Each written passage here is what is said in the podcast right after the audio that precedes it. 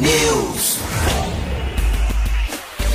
São 6 horas e 53 minutos. Um ótimo dia para você que está com a gente aqui na T. Começa agora o T-News, a notícia do nosso jeito. Estamos ao vivo na rádio com a transmissão também em vídeo no Facebook, no YouTube, T-News no ar. Os ouvintes participam pelas redes sociais e também pelo WhatsApp, o 419-9277-0063. Hoje é segunda-feira, dia 18 de abril de 2022 e o T-News começa já.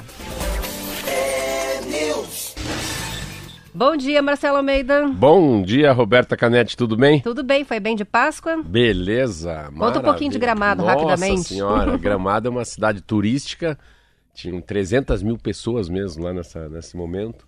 É uma cidade que fica uma hora e pouco de Porto Alegre, você vai, eu fui de avião até Porto Alegre, aluguei um carro lá, um Jeep, e daí roda uma hora, mas é uma assim, é uma mini Europa, linda, linda. Ao lado tem Canela, não é tão bonita. Canela é bonita, mas ah, o glamour, a beleza. Eu achei muito interessante a, a qualidade da, da escolha dos ovos de Páscoa, do, do coelhinho, da decoração que a cidade teve. Então é um negócio, deve ter muita mão dos comerciantes. Lojas muito conhecidas, lojas de marca. Padaria tem pouco. Um amigo meu falou: veja como tem pouca padaria, uma cidade linda, com os hotéis lindos, mas é uma, assim, é um brinco, né? Como é que a gente vai falar? É uma, é uma doçura, é uma, é uma criança linda, uma cidade maravilhosa, muito turista, tem para todos os bolsos, tem para todos os gostos, vale a pena sim, muito legal. E aí? Trouxemos a Almatê hoje? tem Trouxemos Almatê. Almatê. A gente tem um monte de notícia hoje, vai começar Nossa, bombando aqui. Mas Guarapuava antes vamos dar uma leveza, né? Porque leveza. não vai ser fácil o dia. Vamos, vamos dar uma T, Marquinho? Alma T. Às vezes a melhor coisa que podemos fazer é não pensar, não imaginar, não fantasiar. Apenas respirar fundo e confiar no processo. Afinal, tudo é um processo. Toda luta é um processo. Toda conquista é um processo. Todos os nossos processos seguem um fluxo que é guiado pela força benigna do infinito, chamado Deus. Todo processo tem um objetivo, um propósito que é sempre bom e para o nosso bem. Deus está sempre fazendo algo, e isso vai além da nossa compreensão. Confie, vai dar tudo certo. Porque o certo às vezes vem errado, e o errado acaba se tornando melhor para o nosso crescimento e evolução. Acredite, tenha fé. A fé não é emoção, é decisão. Fé, fé é atitude.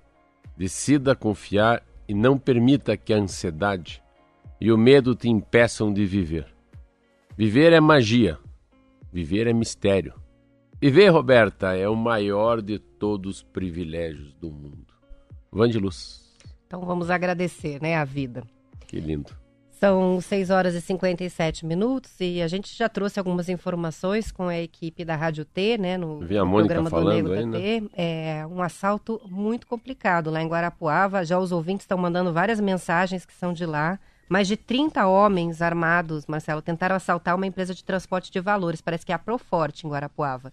Eles atacaram os batalhões da Polícia Militar da cidade, queimaram carros e caminhões e fizeram moradores reféns ontem à noite. Segundo o portal G1, a Polícia Militar informou que dois PMs e três moradores ficaram feridos na ação. De acordo com o Bem Paraná, essa ação começou por volta das 23 horas.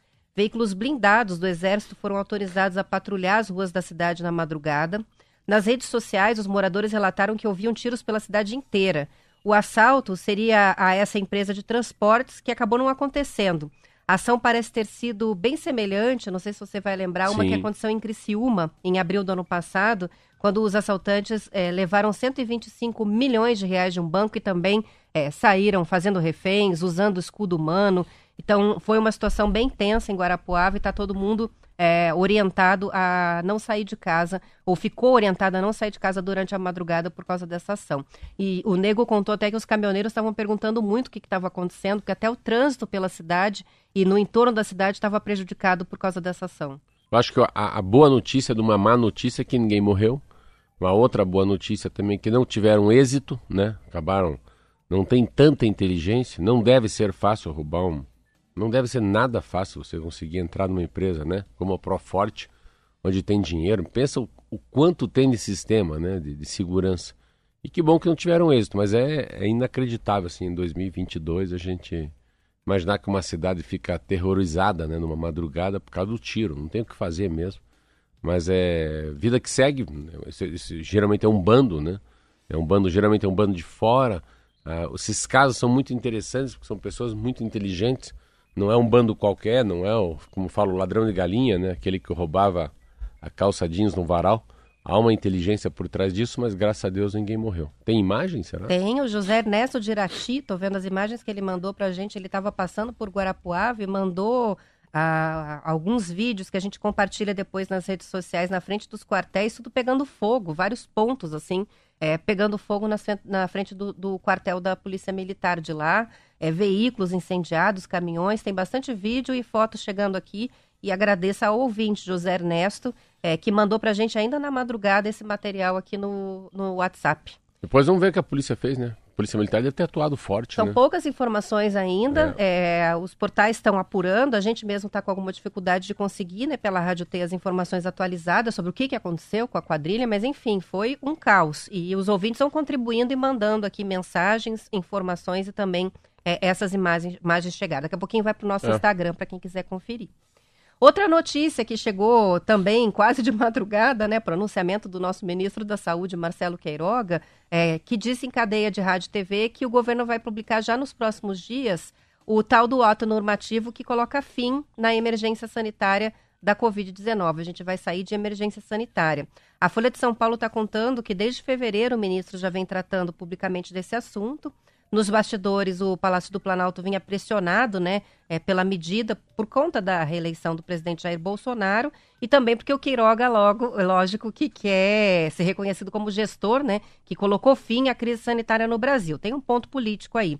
Ah, somente no Ministério da Saúde, 170 regras vão ser impactadas ou podem ser, né, com o fim dessa emergência sanitária, para a gente entender o que, que é isso. Mas o ministro ainda não deu detalhes sobre como que vão ficar essas medidas.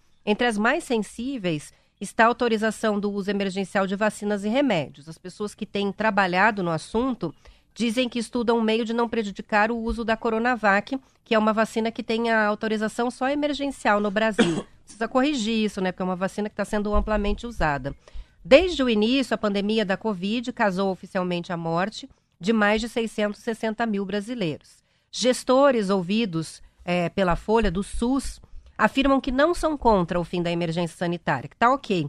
É, por quê? Porque o número de mortes caiu muito, de casos também no Brasil, mas eles tentam agora convencer o Ministério da Saúde para que seja adotado um prazo de transição de cerca de 90 dias. Além disso, estão propondo um plano de comunicação de risco e um plano de retomada da normalidade. Não fazer, né, de uma vez só. O governo implementou o estado de emergência de saúde pública no dia 4 de fevereiro de 2020. Essa medida pode ocorrer em casos de emergências epidemiológicas, como foi o coronavírus, no caso de desastres e desassistência à população. É uma boa fala. Eu não, eu não vi, eu só li. Também. Eu li já era um interessante, eu li acho que era uma da manhã, meia-noite. Eu tenho agora a Folha de São Paulo do, da segunda-feira, sai no domingo à noite, mas é uma é uma interessante isso. Eu vou dar um exemplo que eu, que eu não entendi direito. Você anda em todos os lugares sem máscara. A partir do momento que você entra para dentro do aeroporto, tem que usar máscara. Dentro dos aviões tem que usar máscara. E quando você sai do aeroporto, você pode tirar máscara. E eu perguntei lá para uma pessoa em Porto Alegre, mas por que a máscara? Ele falou, não, porque nacionalmente, dentro dos aeroportos, ainda falta uma, uma lei federal, um pronunciamento do governo federal para dizer que a pandemia acabou. Então pode ser que um ponto é, é relevante que eu, pelo menos, tenha é, presenciado nesse final de semana é a máscara né, no, nos voos no Brasil. A máscara continua fazendo parte na farmácia que eu fui, né? A, a máscara continua fazendo parte nos ônibus, né? Nos metrôs do mundo inteiro. Eu estava vendo em Nova York, naquele dia do atentado também, as pessoas usando máscara. Então é isso que você falou. Aqui tá. Ele fala em 170, né, Roberta? 170 novas medidas, né? Eles vão detalhar melhor isso. Mas deu. Um ano e um mês, hein? Um, um ano, ano e um mês. Eu lembro que era 15 de março de 2020. A gente está falando aqui de 18 de abril de 2022, né? Então, para imaginar isso, são 25 meses né, de pandemia. Eu e a Roberta aqui estamos vivendo. Dois anos, né? Dois, Dois anos. anos, na verdade. ele- A data, vamos ver aqui, eu até falei. Para mim é no dia do Fantástico. 4 de fevereiro é que eles decretaram a emergência. 4 de fevereiro de menos, né? 2020. Emergência sanitária. Será? Não. Não, porque o mundo parou no dia do Fantástico, era 15 de março. Eu lembro Não, eu que. tô achando um pouco esquisito. É. Quando eu li mesmo 4 de fevereiro, eu tô achando que não é fe- 4 de fevereiro. Eu tô achando que é 4. Não pode, porque eu voltei 4 de 3, março, 3 de 4 março, já voltei bichado da Bahia, que o médico falou, não pegue ninguém que está com alguma doença aí, que eu acho que já era Covid. Deu dois anos agora, né? Deu dois anos e um mês, né? Isso aí. Mas as mortes caíram muito, eu tava vendo ontem, não sei se esses números são muito legais de, de ver. Cara, os caras falaram, falam em 34, 43 mortes por dia. Então a gente lembrar aqui que a gente falava 2 mil, 1.800, né? O caos... 3 mil a gente chegou, né? É, lembra 3 mil mortes O diários. que mais me impressionou na vida foi Manaus. Manaus foi uma das cidades que mais ficaram em mim. Enfim, vida que continua, muita coisa muda agora. A gente vai falar de muitos assuntos que é esse novo comportamento, né? Ensino à distância, novos escritórios, né? Compra de automóvel. Tem uma mudança muito, muito legal daqui para frente que a gente achava lá atrás, né? O novo normal era, não, agora nada, nada volta mais ao velho normal. Não. Muita coisa vai voltar como era em 2020, sim. Como era antes da pandemia. Essa até que você mencionou, a notícia que vem de São Paulo, que indica uma tendência que está se espalhando pelo Brasil. Com a redução dos casos, os escritórios da maior cidade do país estão voltando aos poucos a serem bem ocupados. Pela primeira vez desde a pandemia, é, que foi decretada em março, né? Os números de ocupação de imóveis corporativos lá em São Paulo começou a apresentar uma recuperação ainda que pequena. Mas, segundo reportagem do Estadão, algumas empresas começaram a expandir os espaços depois de dois anos repletos de dúvidas né, sobre a volta do trabalho presencial. E outras empresas alugaram agora mais espaços porque querem reduzir as aglomerações de funcionários. A presidente de uma consultoria imobiliária afirmou à reportagem que, no momento, há dois movimentos gerando um cenário mais favorável aos imóveis comerciais. O primeiro tem relação com o crescimento das empresas. O segundo movimento está ligado ao aumento de área para comportar espaços relacionados ao bem-estar das equipes, como restaurantes e salas de jogos. Isso indica que, apesar do trabalho no regime híbrido ter sobrevivido à pandemia, o que, que é o regime híbrido? As pessoas trabalharem parte em casa e parte no escritório, os imóveis comerciais têm chance de recuperação. A taxa de vacância, que mostra a quantidade de edifícios corporativos desocupados, começou a recuar depois de continuar no mesmo nível desde 2020. São- Você já previa isso, né? É. Que as pessoas, no fim, iam acabar voltando a trabalhar presencialmente porque não tem como fazer tudo de forma Chama-se remota. lajes corporativas, interessante, porque a- as startups sempre tiveram, muito, tiveram muitos funcionários. E a volta é diferente. Você vê como é que é. É a volta para jogar ping-pong. É a volta para jogar uma sinuca. É a volta para comer um pão de queijo. Para dividir, sim, as coisas, né? Para sentar num, num, num break ali, fazer um café, uma máquina de café. Então volta a, a capacidade de ter recreação. E mais do que isso, vê como é que é engraçado. Tá vendo nossa matéria de São Paulo, que empresa, dev- dev- né, empresa que devolveu o escritório já começa a abrir novos espaços. Então eles querem mais do que eles tinham, porque também há uma sensação que tem que ter mais espaço por, por funcionário. Então, mais áreas livres, né? Não ficar eles- todo mundo um muito colado no é, outro, né? mais espaço, é a história do, do- é a mesma é a mesma teoria de ter uma casa com mais espaço para o home office. E isso é transportado para dentro das, das empresas. Mais espaço para as pessoas poderem fazer. Então o que, que eles falam? Primeiro, muitas empresas, né? Agora precisam de escritórios maiores, que estão contratando mais também. Olha que coisa louca.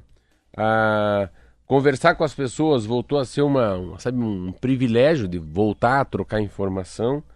E o retorno gradual também necessita de mais área, como eu disse. Então é uma, uma retomada muito legal isso. Eu percebo isso aqui na cidade de Curitiba, numa região que eu tenho o Decoff. Existem dois, duas grandes empresas startups. Então essas grandes startups sempre trabalharam com muita gente em dois, três andares de um prédio. E ficaram dois anos fora. E agora já começa a ver a migração deles. Eles usam uma camiseta preta, escrito Pipefy, que é uma, uma startup enorme.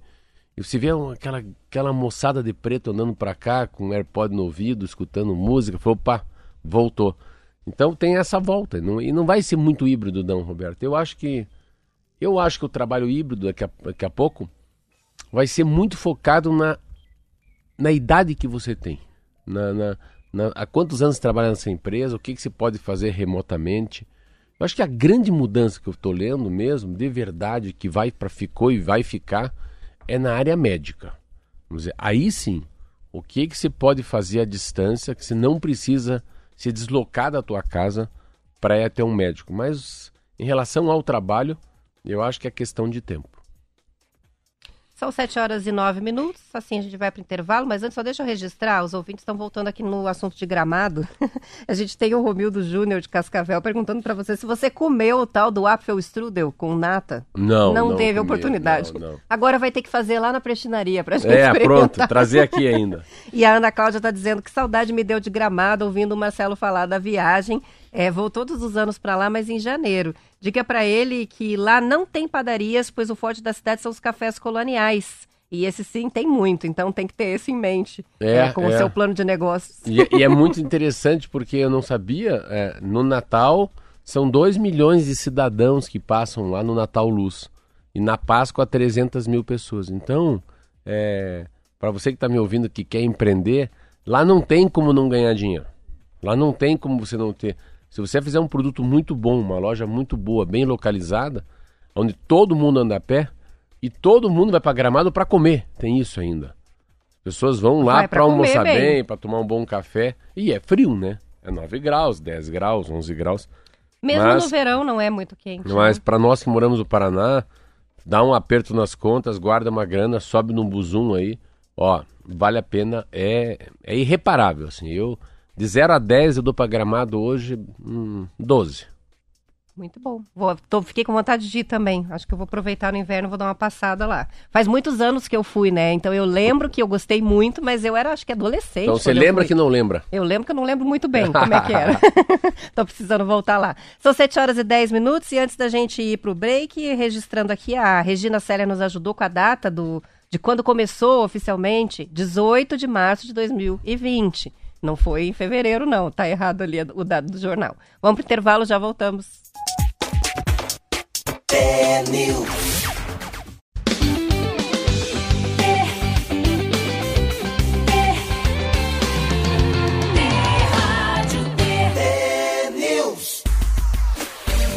São 7 horas e 14 minutos. O choque de preços que levou a inflação em março a 1,62%, a maior marca para o mês em 28 anos, provocou uma perda abrupta de conquistas de consumo dos brasileiros, Marcelo. A carne, o iogurte, o queijo, a bolacha recheada são itens, itens que tinham ficado acessíveis nas últimas décadas e agora estão deixando a lista de compras de parte da população.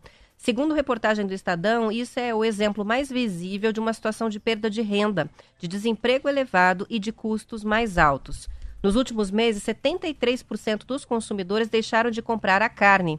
Quase 10% cortaram o iogurte, queijos, laticínios e bebidas alcoólicas. E perto de 6% não levam mais para casa biscoitos e feijão, que é um alimento básico. Isso é o que revela a pesquisa do Sindicato do Comércio Varejista de Alimentos, de ne- Gêneros Alimentícios, do estado de São Paulo. A pesquisa foi feita com consumidores com renda familiar de até 10 salários mínimos.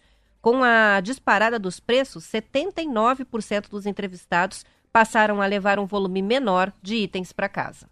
É uma coisa mundial. Você viu, tem uma matéria ontem na Folha, ou essa madrugada que eu li, que chama-se Maior Preço em 100 Anos encerra a era da comida barata.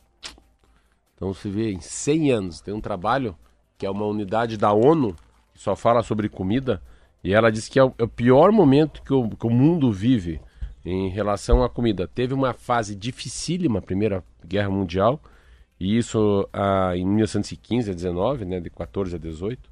A Segunda Guerra Mundial também.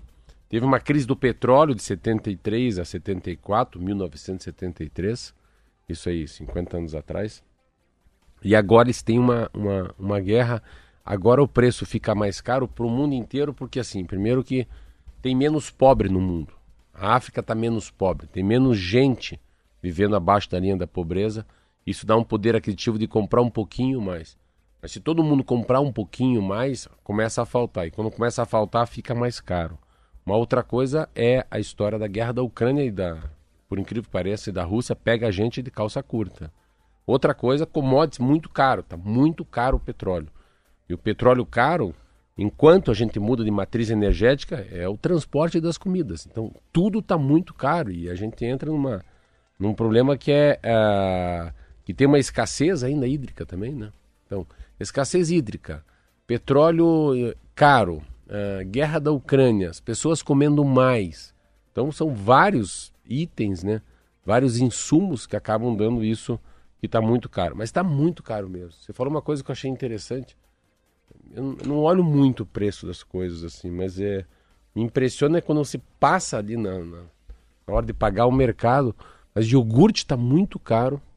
Senti que está muito caro o queijo e presunto também, eu senti. Comprei umas bolachas recheadas muito caras também. Ah, então, tudo que é que sai um pouco do básico está muito caro.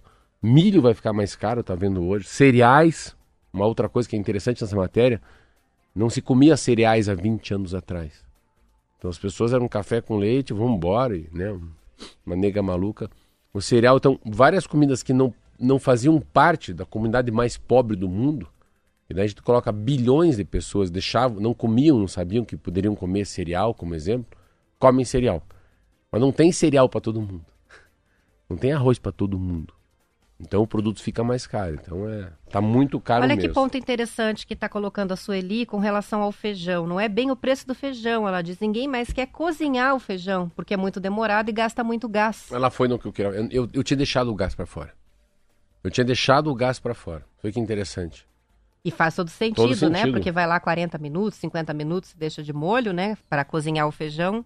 Que caos, né? Que Não, caos. Que caos, e assim, e comida era barato, assim. Como comida era barato? Assim, eu lembro eu, uns 20 anos atrás, mais ou menos, andando pelo Paraná, é, fazendo visita para ser candidato a deputado federal, diretor do Detran. Então, há 20 anos atrás, eu tinha 35 anos, 34 anos de idade. Nossa, era muito barato. Você pedia um zoiudo, um arroz com feijão, sabe? Se tomar um refrigerante, depois comer um pudim de leite. Era muito barato de verdade. Eu falei, meu Deus, como é barato comida. Troço absurdo. Como é. Não pode ter subnutrição para mim, eu pensava com isso. Não pode ter gente que falta comida. Principalmente arroz e feijão, né? Arroz, feijão, um ovo frito, uma farofa, uma banana cortada. E, se for carne, não é carne. Mas carne, agora nessa matéria que você me disse, que eu li, que eu acho que é a mesma, carne está fora do jogo. O número de É a primeira, né? É o primeira. primeiro item que o pessoal é. cortou geral é a carne. É. E não, e um percentual grande de gente cortou carne. É carne. Bom, pessoal, carne e alguns tipos de peixe também, né? Nesse, nessa Páscoa, eu quero não, ver o ouvinte que fez bacalhau. Não, eu li uma matéria. 100 reais o quilo. engraçado Como é falar isso. Eu li uma matéria linda. que a sardinha virou rainha.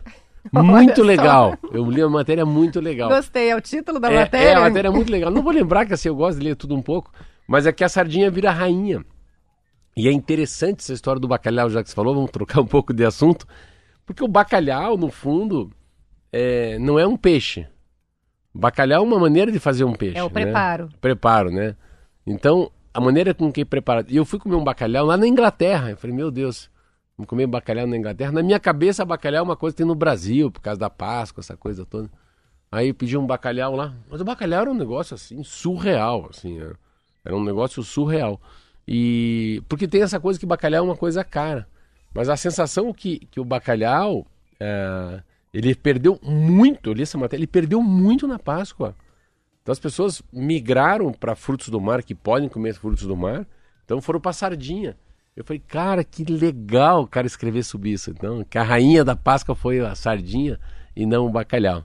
Então é um, é um jeito, né, de, de, de, se arrumar. Mas é uma pena, assim, porque, ah, assim, é, é, ter fome é uma coisa, deve ser uma coisa terrível, passar fome, né? As crianças passando fome, não poderem comer aquilo, né? E assim, a gente chegar em 2022, uma criança não poder co comer um iogurte de morango ou fazer um misto quente de manhã, né? Ter que comer pão com mel, pão com margarina. Então, são pequenos privilégios, né? que não deveriam deixar de fazer parte da vida de, qual, de qualquer brasileiro. É a nossa nova tragédia agora, né? Viver com o que fica. É, depois de tudo que passamos, né, da Covid, guerra e todos os outros problemas que acarretaram é, esse caos aí no preço dos alimentos e de outros insumos essenciais, como o gás de cozinha mesmo. O Leomar tá mandando boa notícia, que a gente tá precisando de boa notícia hoje aqui. A queijaria dele, lembra do Leomar? Pô, veio aqui, do, né? do Maná com café, o queijo Maná premiado na café. França. Mandou uma foto, Marcelo, e a queijaria dele tá pronta. Então tá na hora da gente organizar essa excursão para visitar a produtora Verdade? dele de queijo. Eu lembro tá que ele falou. pronto. Falou que ia ele tava esse ano. construindo e agora ele já mandou a foto, inclusive, dela pronta por dentro. Tá tudo ok pra gente já Então ir ele pra que manda é a melhor época pra gente ir lá. Isso aí. Se está nos ouvindo, Leomar, já nos diga quando que o Marcelo pode fazer essa visita.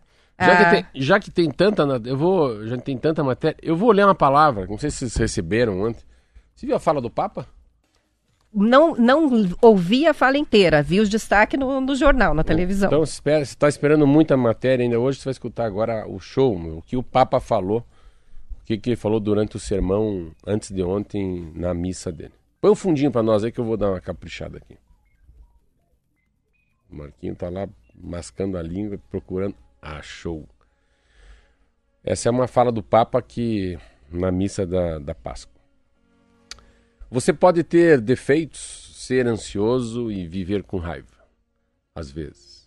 Mas não se esqueça que sua vida é a maior empresa do mundo.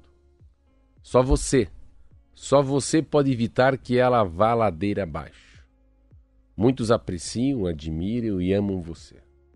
Se você repensar isso, ser feliz, repense. Não é ter um céu sem tempestade ou uma estrada sem acidentes, trabalhar sem cansaço, relacionamentos sem decepções. Você errou. Ser feliz não é apenas apreciar o sorriso, mas também refletir sobre a tristeza. Não é apenas comemorar os sucessos, mas aprender lições com os fracassos. Não é apenas se sentir feliz com os aplausos, mas ser feliz no anonimato.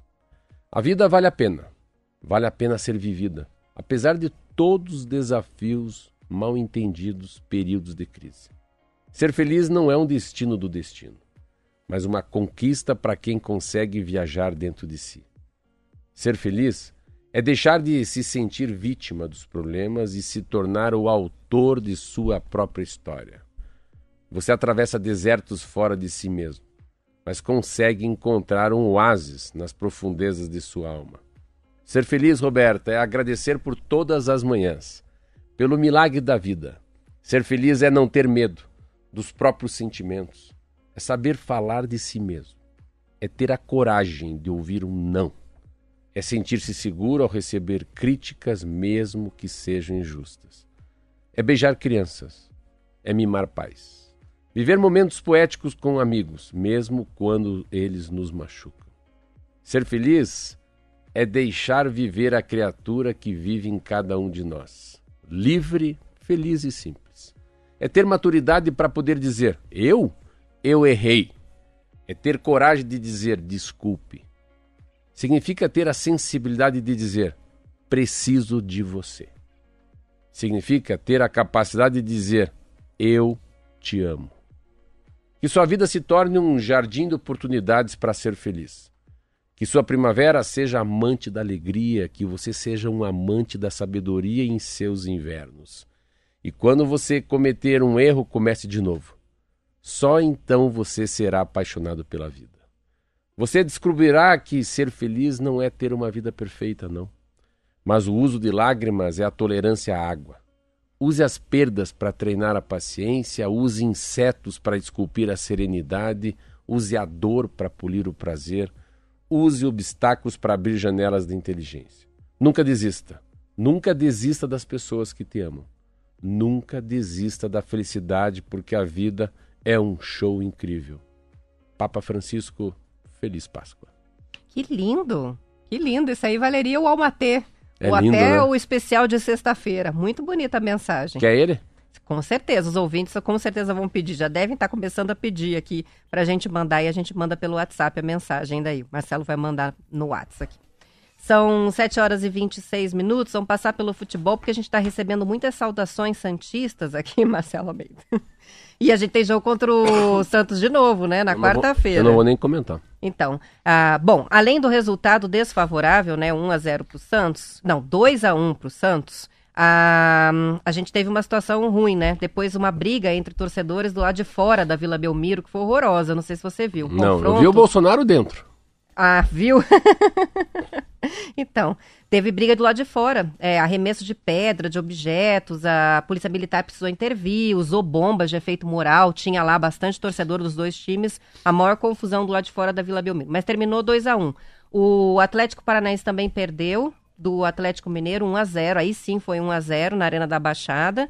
Ah, e na Série B a gente tem a vitória do Operário sobre a Ponte Preta por 2 a 0 a partida que aconteceu ontem também. O atacante Felipe Saraiva, Saraiva é que fez a jogada do segundo gol do Operário na vitória por 2 a 0 contra a Ponte Preta no Germano Krieger.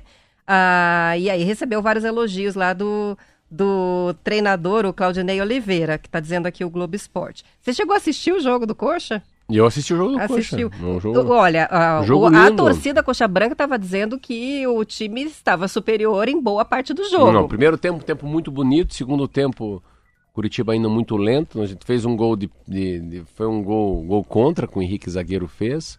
Jogo lindo também do Atlético Mineiro com o Atlético Paranaense. Claro, o Atlético Mineiro um time um pouco superior, mas ganhou de 1 a 0. Flamengo assim colocou no bolso São Paulo ontem. 3 a 1 né? É uma, uma seleção mesmo.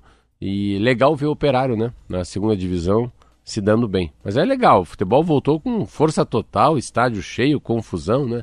Como eu falo, pau, cacete e polícia, é, briga. É isso aí, o futebol brasileiro é assim mesmo, não adianta, não é uma coisa tão educada, principalmente quando a gente fala dos torcedores. Mas voltou a ser um belíssimo atrativo, né? Na televisão, a vê tantos jogos, Série A, Série B. E Série B também, ela é muito empolgante, né? Tem muito time grande, eu tava vendo ali, falando com, com o próprio Kleiner, mandei um abraço para ele, ele ganhou do Grêmio, com o Chapecoense, entende? Enfim, tá um futebol bem legal. É, mudou muito, né? Tem uma a capacidade de filmar também, né? Os lances, os juízes também, um respeito enorme, assim, juízes muito bons hoje em dia, né? E a Copa do Mundo chegando, né? Vamos passar rapidamente pelos os demais resultados, né? Então a gente falou do Santos 2, Curitiba 1, Flamengo 3 a 1 no São Paulo, o Bragantino 4 a 0 no Atlético Goianiense, o Inter ganhou do Fortaleza 2 a 1, Atlético Paranaense perdeu para o Mineiro, para o Atlético Mineiro 1 a 0 e Botafogo 3 a 1 no Ceará. Esses foram os jogos de ontem. No sábado a gente teve Goiás e Palmeiras, empate 1 a 1.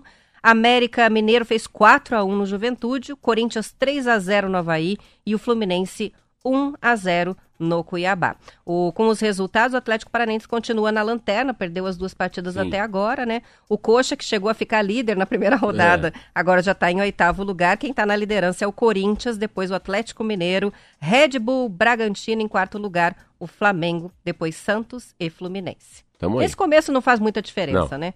Vamos terminando? São 7 horas e 29 minutos. A gente vai para o intervalo, depois voltamos com as notícias regionais. Vocês ficam com o noticiário da sua cidade. E a transmissão continua até às 8 no YouTube e Facebook. Tchau, tchau.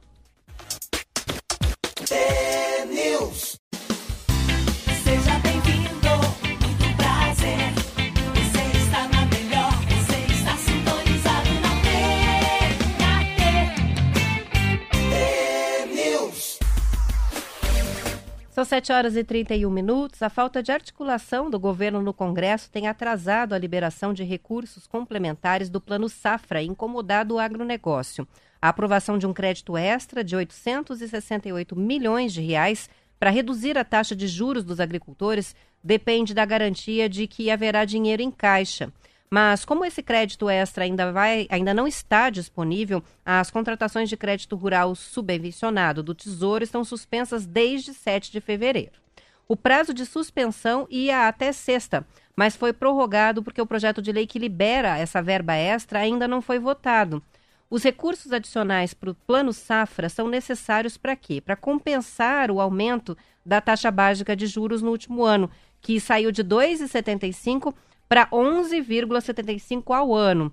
Isso faz aumentar os gastos do governo para subsidiar os juros mais baixos aos agricultores. A previsão é de que o governo federal remaneje verbas de emendas parlamentares que já foram vetadas por Bolsonaro. Outra alternativa no radar dos ruralistas é usar o dinheiro da lei Paulo Gustavo, também vetada pelo presidente. O problema é que a base governista não está conseguindo articular a votação destes vetos no Congresso Nacional. Ma- Eu li essa matéria, a matéria é confusa pra caramba. Assim, Difícil de entender, É né? difícil de entender porque, assim, eu fui deputado federal e não... Engraçado esses assuntos de, de financiamento para o agronegócio. geralmente entendem quem é do agronegócio, né? Que é a bancada rural. E não é um assunto tão fácil. Claro que é uma. Isso é como fosse uma. Isso não é um projeto, é uma atividade. Todo ano tem né, o dinheiro da safrinha, da safra.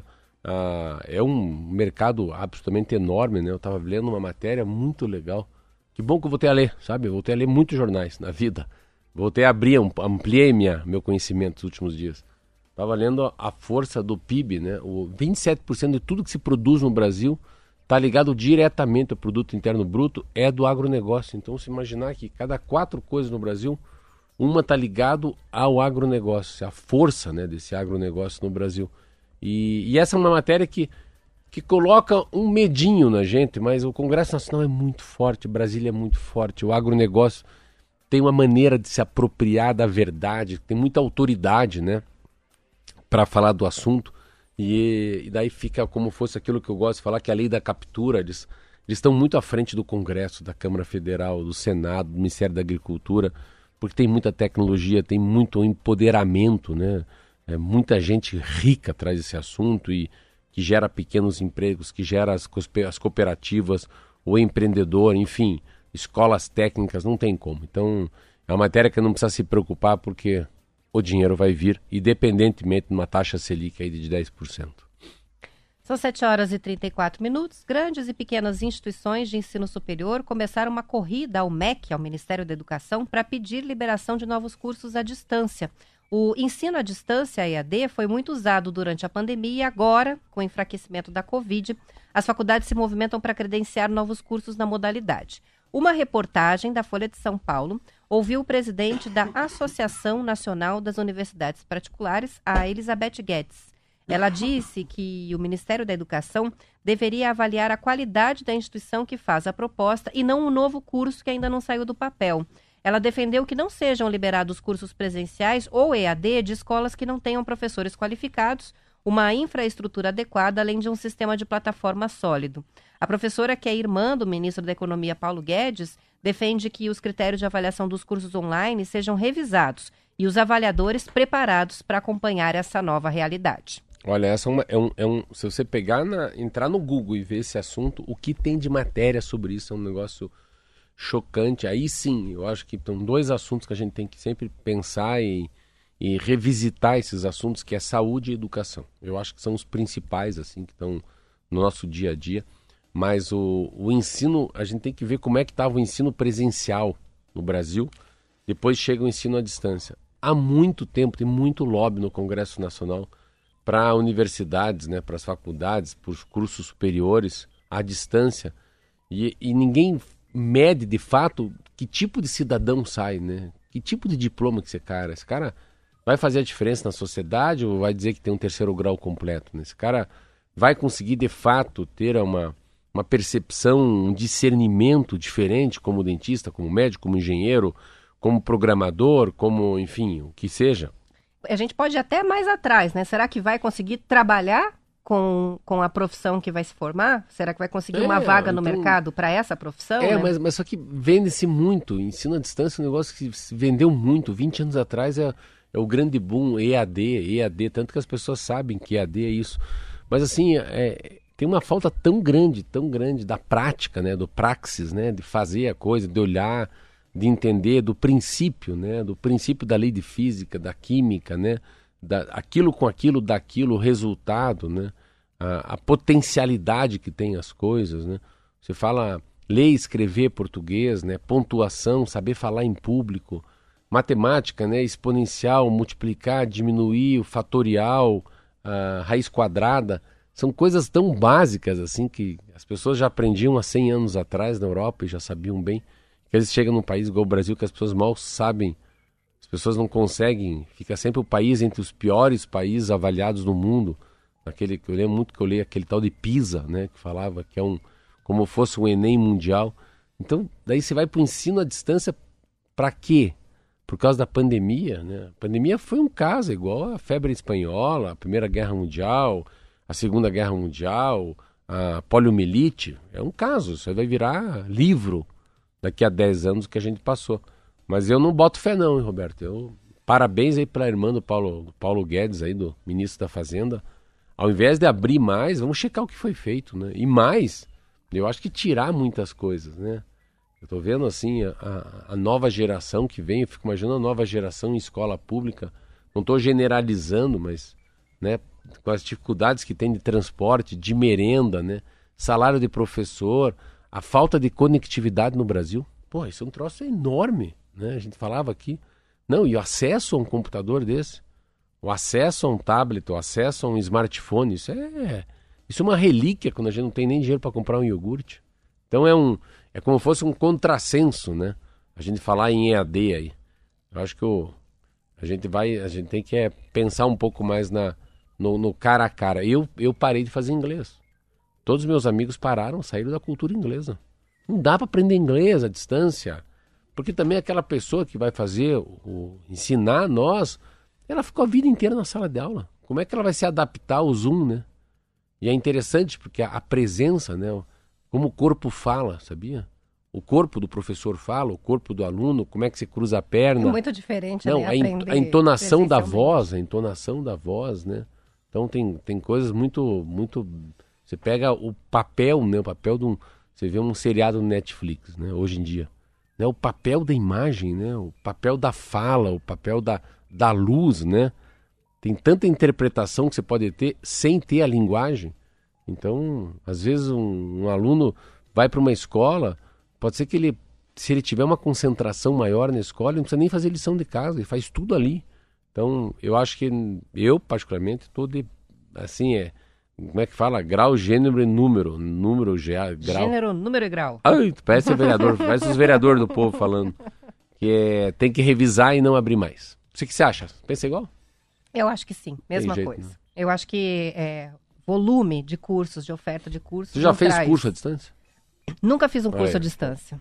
Tenho bastante dificuldade, mas assim, entendo também que sou de uma geração que tem um pouco mais de dificuldade do que outras gerações. Um pouco é, mais? Então mas cresceu. vou dizer pra você, vi meus filhos, os dois em fases diferentes da vida, tendo que fazer as aulas em EAD, um no curso pré-vestibular e o outro é, no início do ensino médio, e foi caótico para eles. Então, assim, realmente não é só afinidade com a tecnologia. E parte da queixa é de que os professores, de que é, os profissionais têm dificuldade de usar as ferramentas, e logicamente têm, tiveram que usar é, uma ferramenta que nunca usaram de repente e fazer todo o plano de aula, é, transferir todo aquele planejamento de aula para um outro sistema, né, por conta da pandemia. É, mas eles também têm dificuldade em, em fixar a atenção é, com os estímulos que Sim. você tem ao redor, com aquele a falha da internet, o som que não ouve, não tem a- a- o corpo a corpo, não se olha no olho e é muito mais difícil de aprender. Então, os dois tiveram bastante É, dificuldade. Mesma geração mais nova. Principalmente o mais jovem, né? Principalmente o Kiki, que é mais inquieto, e para ele foi caótico estudar à distância. Tanto que agora ele está correndo atrás do prejuízo, porque as aulas foram retomadas e ele está com dificuldade na escola por conta, né, do, do período desses dois eles anos aí. uma- eles ficam com uma falha, eu acho. Não é só ele, eu acho que as escolas, inclusive, têm uma Todos. compreensão, todos É. têm, né? Então, assim, é lógico que não é a mesma coisa, né? Não há dúvida disso. Não, e você vê assim, eu vou te dizer uma coisa que eu dei, eu particularmente eu sei porque eu fiz. Fiz muita campanha, campanha para senador principalmente, e depois eu fiz um programa na televisão. Você também.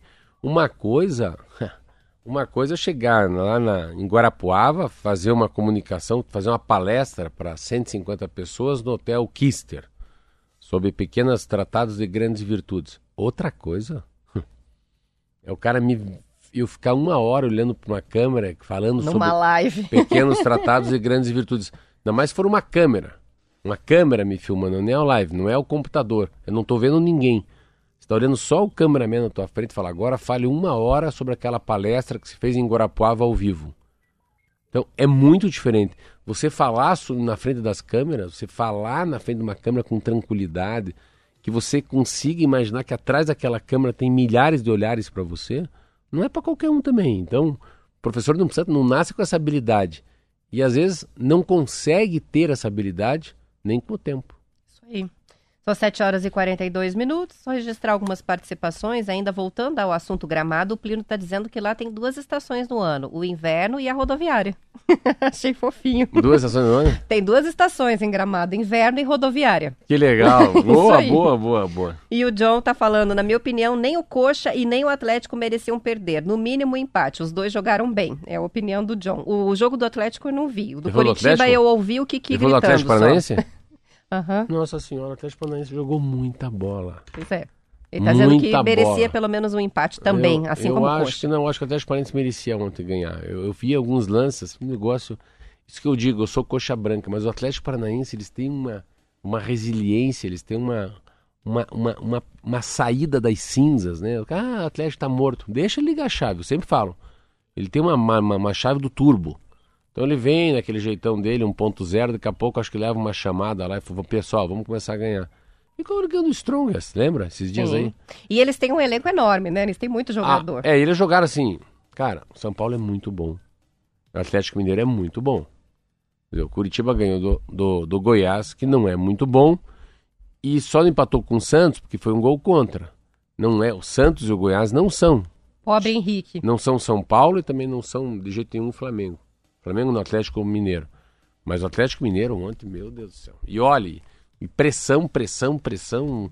O Atlético em cima, o Atlético Mineiro tentando segurar e, e jogo de gente grande, assim. Parecia uma, um jogo, quem assistiu, de quem aguenta mais. Sabe? Vamos, vamos derrotar. Então, assim, os dois times jogando com uma, uma altíssima intensidade nos primeiros 15 minutos. Daí ninguém fez gol, e daí sim. Mas é parabéns. O que eu achei interessante, que eu achei que o, Atlético errou muito. Nossa, é agora que eu vi. O goleiro do Atlético joga no Flamengo. O Santos, né? Isso aí. Tá lá no E Flamengo. daí, assim, tem, tem coisas Ele é muito bom, né? Aí, ó. Tem coisas que não. Nem o Mastercard paga, né? Você vê, o Atlético não é o mesmo time já. Sem esse goleiro. Você Tem vê o que- Santos. Tem o Santos. O Carlão do Centro Cívico acha que o turbo do Atlético quebrou faz tempo, é a opinião dele. E a Rosane, esse não deve Esse ser é nada. branca igual nós. E a Rosane diz que tá feliz com a vitória do meu internacional, ela escreveu, viu? Não tem só torcedor do coxa do Atlético aqui. Tem participação do Toninho dizendo o seguinte: comer fora ainda ficou barato, ainda tá mais barato em Campo Mourão. Ah, você acha marmita caseira 12 reais, 20 reais. Alguns pratos feitos é, são ótimos. Não está compensando aí ao mercado para comprar tomate a 11 reais o quilo. Olha aí, ó. Então eu estava dizendo que, na verdade, o quilinho na rua tá saindo mais barato do que fazer a refeição em casa. Pense. Mas tem que achar tem que fazer uma busca para achar um restaurante assim barato, né? Não é fácil. São 7 horas e 45 minutos. No primeiro trimestre deste ano, Marcelo, as montadoras de veículos emitiram 15 convocações de recalls. O levantamento foi feito pelo aplicativo Papa Recall, que emite alertas aos donos dos automóveis quando há necessidade de agendar a substituição de uma peça ou de um componente do carro. O número parece alto, mas segundo o monitoramento da empresa, os 15 recalls anunciados entre os meses de janeiro e março representam queda de 25% em relação ao mesmo período do ano passado. No primeiro trimestre de 2022, 10 montadoras precisaram convocar os clientes para correções em falhas consideradas perigosas. Os recalls do primeiro trimestre foram usados principalmente para substituição de airbags, que também incluíram erros nos sistemas de combustíveis, de baterias de alta voltagem, de bicos injetores e sensores de estacionamento. Matéria interessante que eu tinha. Eu fui atrás dessa matéria e não achei a matéria. E quando eu fui atrás das matérias, todas elas falam no Papa. Essa matéria, Papa Recall. Papa Recall. Papa Recall é uma. como se fosse um aplicativo que, que colhe todas essas informações. O que, que eles falam? A, a cada ano tem menos reclamação. No começo, muito. Dois sistemas que tem muito problema é o problema do airbag e do problema do freio, tá? Que são sistemas muito mais novos, né? Você pega aqui, eu estava vendo aqui 2021. Vamos dizer, olha lá, as principais razões, né? Nesse último terceiro trimestre desse ano, ano passado. Airbag, freio, combustível, né? Então são campanhas assim, eles têm problema daí, sistema elétrico, suspensão, campanha sobre software, motor, transmissão. Mas achei legal isso aqui, ó. O balanço do recall no terceiro trimestre do ano passado, então no final do ano, dezembro, novembro e outubro, né, foi feito com base em 21 campanhas monitoradas e 124 modelos, olha que não é bastante. Revela 14 marcas realizaram campanha de recall. É, o que, que aconteceu? Vamos lá. Porsche, olha, eu achava que a Porsche não tinha. Porsche, muito Volkswagen, Audi, Land Rover. Você vê que coisa interessante. E daí eu estava lendo uma matéria ah, sobre os carros assim que, que tiveram muito recall, né? O Onix, né? O tipo da Fiat, o Corsa. Então a gente pega os recalls dos, dos, de uns anos atrás, não tinha airbag, Roberta. Então sabe o que, que era o recall? De incêndio. Ah. O carro pegava fogo. Então era o problema Uou! da. É, É sério. E é interessante essas matérias porque a primeira matéria que eu li de recall, você vê que é interessante, isso é uma coisa bem legal. Aconteceu em 1930 no mundo, 1930. Tem um livro chamado, não sei se é o que é justiça ou Freakonomics, não sei qual deles agora, mas é um dos dois. E a, e a o Henry Ford conseguiu fazer carro em série. Ele inventou um negócio que chama-se, uh, né, é uma, é uma esteira, né? Então ele fazia carro em série. Você não podia escolher mais o modelo, não podia escolher o tipo do, do couro do banco e nem a cilindrada. Todos E- iguais. E eles venderam 11 milhões de Fords T. Ford T porque ele tinha duas, dois pisca-pisca, assim, duas hastezinhas que parecem um bigodinho. Por isso que é o Ford T. Então esse é o Ford da que foi muito vendido. Porém, essa matéria falava que teve- alguns carros batiam e pegavam fogo, porque o tanque é na frente, né? Não tinha airbag. Então era muito. Se batesse um Ford T na, no- na traseira do outro carro, explodia. E muita gente morreu queimado no Ford T. E em 1930, eles decidiram fazer um recall. E essa matéria é meio assim, meio sinistra. Porque eles fazem um levantamento e falam, cara, mas como é que você vai chamar 11 milhões de automóveis no mundo?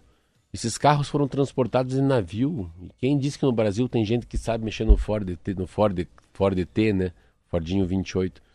Daí eles fizeram uma conta, que uma conta, uma consta, uma conta meio sinistra, que era melhor não fazer recall, que estava no, no prejuízo, mais ou menos umas 200 pessoas morrerem por ano no mundo, graças a, a bater o carro e explodir o carro. Cara, esse troço fiquei tão chocado assim, então Triste, assim, né? é, mas era uma verdade, não tinham o que fazer. Então o recall começa a ser falado no mundo, primeira vez em 1930, com o Ford Fordinho T, que era o carrinho mais vendido. Ford Bigode, que falavam, né? Porque parecia dois É bigodinhos verdade. embaixo do volante. Parece um carro com bigode mesmo. É. São 7 horas e 50 minutos, vamos para intervalo, a gente já volta.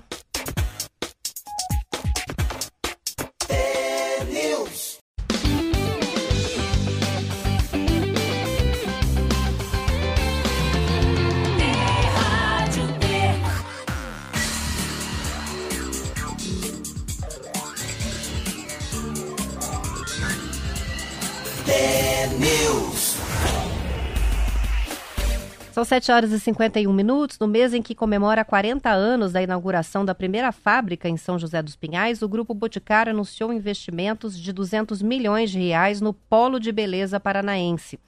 O objetivo é aumentar a capacidade produtiva sustentável até 2023 em 25% e assim fomentar o desenvolvimento socioeconômico da região. Até o momento, a empresa já investiu mais de 700 milhões de reais na construção do centro industrial que foi batizado de Polo da Beleza e que hoje reúne mais de 830 fornecedores locais envolvidos diretamente na cadeia produtiva do ecossistema da beleza. O polo concentra a produção nas frentes de perfumaria, cuidados, cremes, hidratantes, as maquiagens e estojos, os kits, ah, também os kits para presente. Só em 2021, a fábrica foi responsável pela produção de 160 milhões de peças. Recém-inaugurado o Centro de Distribuição de Campina Grande do Sul, um espaço com mais de 20 mil metros quadrados, é mais um investimento na região de Curitiba. O complexo reúne centros de distribuição das marcas do Grupo Boticário, do e-commerce da empresa e da operação para toda a região sul. Priorizando a sustentabilidade também na logística, a empresa, Marcelo, implantou um projeto piloto de frota de veículos elétricos e já tem 23 veículos, caminhões, carros e motos no Paraná, Rio Grande do Sul e São Paulo. De acordo com reportagem do Bem Paraná, o grupo prevê destinar ainda neste ano 14 milhões de reais só para a gestão sustentável dos recursos hídricos da fábrica de São José dos Pinhais. Atualmente, 22% dos recursos hídricos usados são de água de reuso e a meta é chegar a 50% até o ano que vem, zerando assim o balanço hídrico industrial. Com foco no pilar socioambiental, o Boticário já reduziu a emissão de gases de efeito estufa em 45% por peça produzida. No ano passado, a empresa descartou 3 mil toneladas de resíduos de maneira correta, sendo que 98% de todo esse material foi reaproveitado a partir da reciclagem. Então, são várias frentes de atuação ali para que seja cada vez mais sustentável a produção. É, primeiro que eles têm uma, uma, uma gama de produto muito grande. Eu acho que a Natura e o Boticário foram comprando, então eles têm uma capacidade de comprar nichos, né? Então é pelo poder aquisitivo, pela região do Brasil, pelos costumes, seja por um batom mais avermelhado, pelo, né, por um creme diferenciado, uh, uma linha mais levada à classe média alta, uma linha mais berenice, que a gente fala, mais barata, enfim. E eles conseguiram fazer um, uma coisa nacional. E se você for andar pelo Brasil, se andar em Gramado, andar em Campos Jordão, Rio de Janeiro, São Paulo, um aeroporto, uma rodoviária, são as duas grandes lojas, como fosse uma, né, uh, o McDonald's e o Burger King, assim, sabe? Depois tem o Girafa, o Fulaninho, mas são marcas consolidadas, assim. Eu não vejo uma terceira, quarta marca. Então é Coca-Cola e Guaraná, né? Ninguém pede Fanta Uva, Crush, né? Pepsi, é Coca-Cola e Guaraná.